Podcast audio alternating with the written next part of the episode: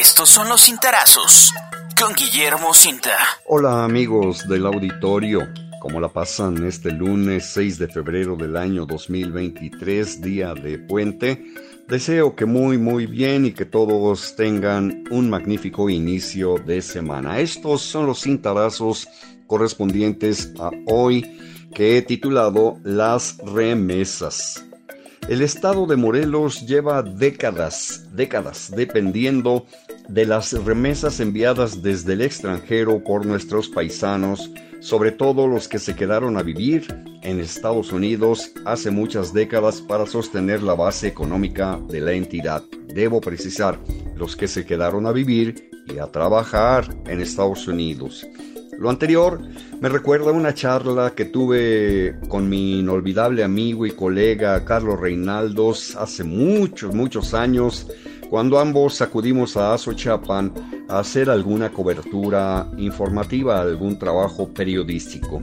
Y ahí me llamaron la atención dos casas de cambio existentes en el centro de la localidad allá y entonces, ante lo cual le comenté, Mira, aquí abundan los dólares. A lo que Carlos Reinaldos me dijo, sí, pero son enviados por quienes a diario se parten el alma en otros países, muchas veces sufriendo el racismo, la esclavitud moderna, los bajos salarios y a las autoridades migratorias arbitrarias, abusivas, deshumanizadas y corruptas.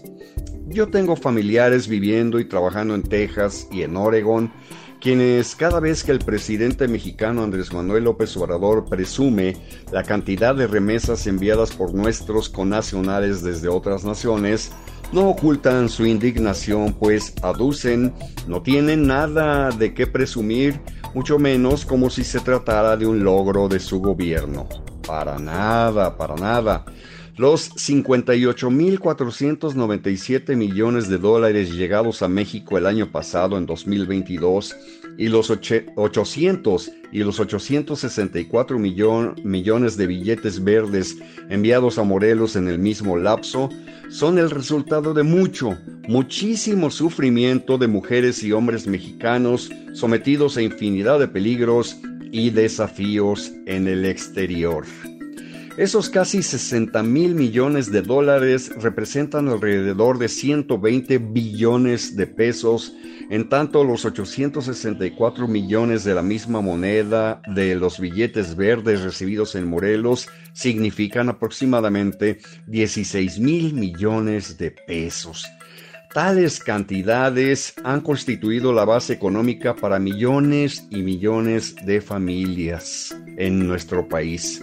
En nuestra entidad, la economía local depende de las remesas que, cabe subrayar, no comenzaron a fluir hacia Morelos hace apenas cuatro años, no, es decir, durante la actual administración, no, no, no, no, no. Nuestro terruño, nuestro terruño querido, infortunadamente para miles de familias que dejaron de ver a sus seres queridos por diferentes causas, incluyendo la muerte, Morelos se convirtió en expulsor de migrantes desde hace casi 40 años. Me parece pues que los migrantes mexicanos en general y los morelenses en particular no deben servir para hacer caravana con sombrero ajeno.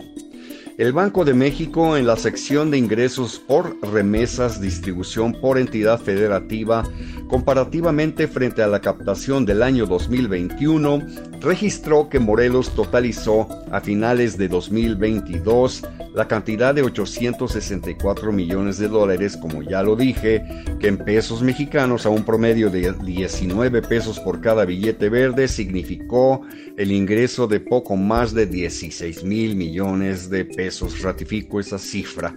Se trata efectivamente de la base económica del estado de Morelos, gracias al esfuerzo de millones de conacionales que residen en otros países, sobre todo en los Estados Unidos de Norteamérica.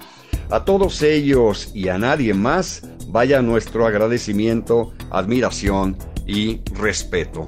Señoras y señores, les deseo a todos ustedes que sigan pasando un magnífico lunes y mañana y mañana martes nos volveremos a escuchar. Hasta pronto. Puedes consultar esta columna y más contenido en www.guillermocinta.com.